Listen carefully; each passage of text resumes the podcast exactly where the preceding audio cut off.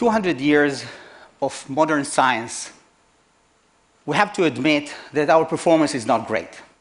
The machines we build continue to suffer from mechanical failures. The houses we build do not survive severe earthquakes. But we shouldn't be so critical about our scientists for a simple reason. They didn't have much time. 200 years is not a lot of time, while nature had 3 billion years to perfect some of the most amazing materials that we wish we had in our possession. Remember, these materials carry a quality assurance of 3 billion years. Take, for example, sequoia trees. They carry hundreds of tons for hundreds of years in cold weather, in warm climates, UV light. Yet, if you look in the structure by high resolution electron microscopy and you ask yourself, what is it made of? Surprisingly, it's made of sugar. Well, not exactly as we drink in our tea. It's actually a nanofiber called nanocrystalline cellulose. And this nanocrystalline cellulose is so strong, on a weight basis, it's about 10 times stronger than steel. Yet, it's made of sugar. So scientists all over the world believe that nanocellulose is going to be one of the most important materials for the entire industry. But here's the problem. Say you want to buy a half a ton of nanocellulose to build a boat or an airplane. Well, you can Google, you can eBay, you can even Alibaba. you won't find it. Of course, you're going to find thousands of scientific papers and great papers where scientists are going to say that this is a great material. There are lots of things we can do with that, but no commercial source. So we at the Hebrew University, together with our partners in Sweden, decided to focus on development of an industrial scale process to produce this nanocellulose. And of course, we didn't want to cut trees. So we were looking for another source of raw material, and we found one. In fact, the sludge of the paper industry. The reason? There is a lot of that. Europe alone produces 11 million tons of that material annually. It's the equivalent of a mountain, three kilometer high, sitting on a soccer field. And we produce this mountain every year. So for everybody, it's an environmental problem. And for us, it's a gold mine. So now we are actually producing on industrial scale in Israel nanocellulose and very soon in Sweden. We can do a lot of things with the material. For example, we have shown that by adding only a few percent of nanocellulose into cotton fibers, the same as my shirt is made of, it increases its strength dramatically. So these can be used for making amazing things, like super fabrics for industrial and medical applications. But this is not the only thing.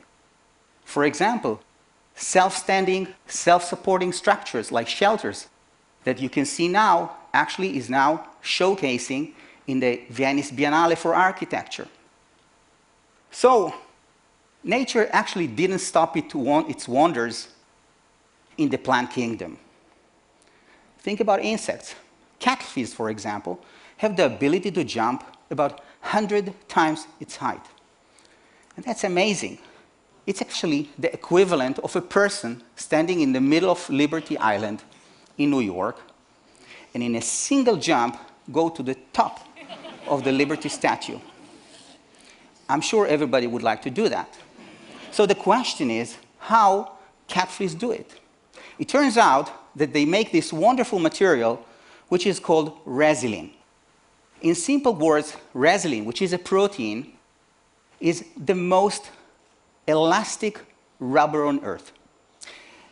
You can actually stretch it, you can squish it, and it doesn't lose almost any energy to the environment.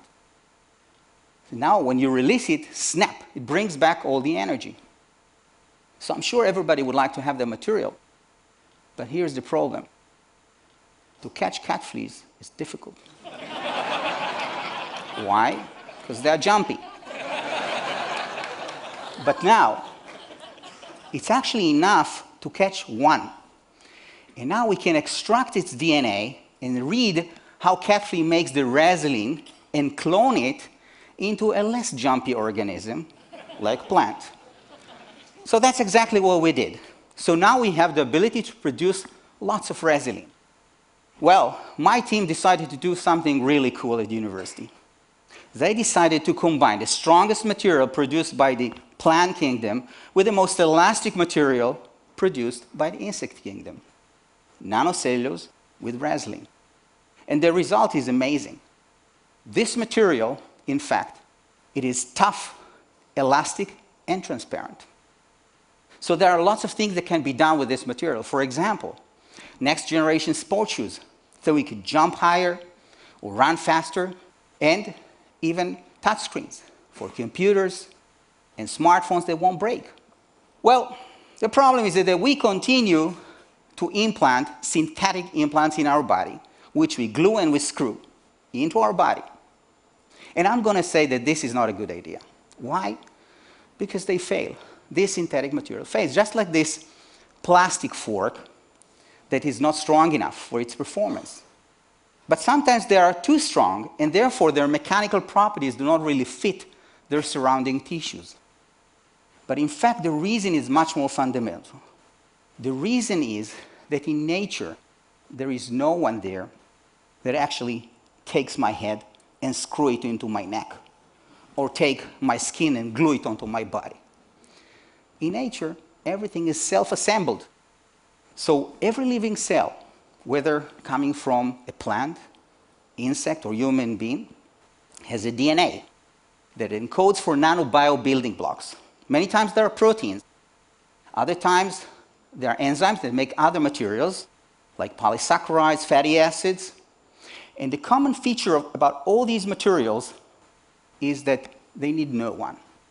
They recognize each other and self-assemble into structures, scaffolds on which cells are proliferating to give tissues that develop into organs and together brings life. So we at Hebrew University, about 10 years ago, decided to focus on probably the most important biomaterial for human, which is collagen. Why collagen? because collagen accounts for about 25% of our dry weight. We have nothing more than collagen other than water in our body. So I always like to say that anyone who is in the replacement parts of human being would like to have collagen. Admittedly, before we started our project, there were already more than 1,000 medical implants made of collagen. You know, simple things like dermal fillers to reduce wrinkles, augment lips, other more sophisticated medical implants like heart valves. So where's the problem? Well, the problem is the source. The source of all that collagen is actually coming from dead bodies, dead pigs, dead cows, and even human cadaver. So safety is a big issue. But it's not the only one. Also the quality. Now here I have a personal interest. This is my father, Tzvi, in our winery in Israel. A heart valve, very similar to the one I showed you before, seven years ago, was implanted in his body. Now, the scientific literature say that these heart valves start to fail 10 years after the operation. No wonder. They are made from old, used tissues, just like this wall made of bricks that is falling apart. Yeah, of course, I can take those bricks and, and build a new wall, but it's not going to be the same. So the US Food and Drug Administration made a notice already in 2007 asking the companies to start and look for better alternatives. So that's exactly what we did. We decided to clone all the five human genes responsible for making type 1 collagen in human into a transgenic tobacco plant. So now the plant has the ability to make human collagen, brand new, untouched. So this is amazing. Actually, it's happening now. Today in Israel, we grow 25,000 square meter of greenhouses all over the country. The farmers receive small plantlets of tobacco. Looks exactly like regular tobacco, except that they have five human genes that are responsible for making type 1 collagen. We grow them for about 50 to 70 days. We harvest the leaves, and then the leaves are transported by cooling trucks to the factory. And there, the process of extracting the collagen starts. Now, if you ever made a pesto, essentially the same thing. you crush the leaves, you get the juice that contains the collagen, concentrate the protein, we transfer the protein to clean rooms for the final purification, and the end result is a collagen identical to what we have in our body, untouched, brand new, and from which we make different medical implants. Bone void fillers, for example, for severe bone fractures, spinal fusion, and more recently, even, we've been able to launch into the market here in Europe a flowable gel that is used for diabetic foot ulcer that is now approved for use in the clinic. So this is not science fiction. This is happening now. We are using plants to make medical implants replacement parts for human beings. In fact, more recently, we've been able to make collagen fibers, which are six times stronger than Achilles tendon. And that's amazing. Now, together with our partners from Ireland, we thought about the next thing adding resilin to those fibers. So, by doing that, we've been able to make a super fiber, which is about 380% tougher and 300% more elastic. So, oddly enough, in the future, when a patient will be transplanted with artificial tendon or ligament made from these fibers, will have better performance after the surgery than he had before the injury. So, what's for the future? In the future, we believe that we'll be able to make many nanobio building blocks that nature provided for us.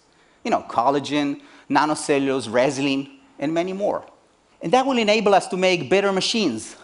They will perform better, and even heart.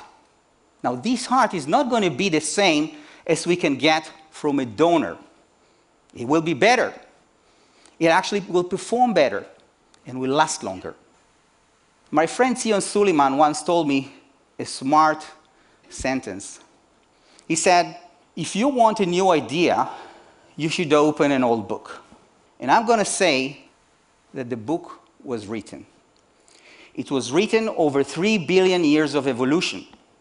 And the text is the DNA of life. All we have to do is read this text and embrace nature's gift to us and start our progress from here. Thank you.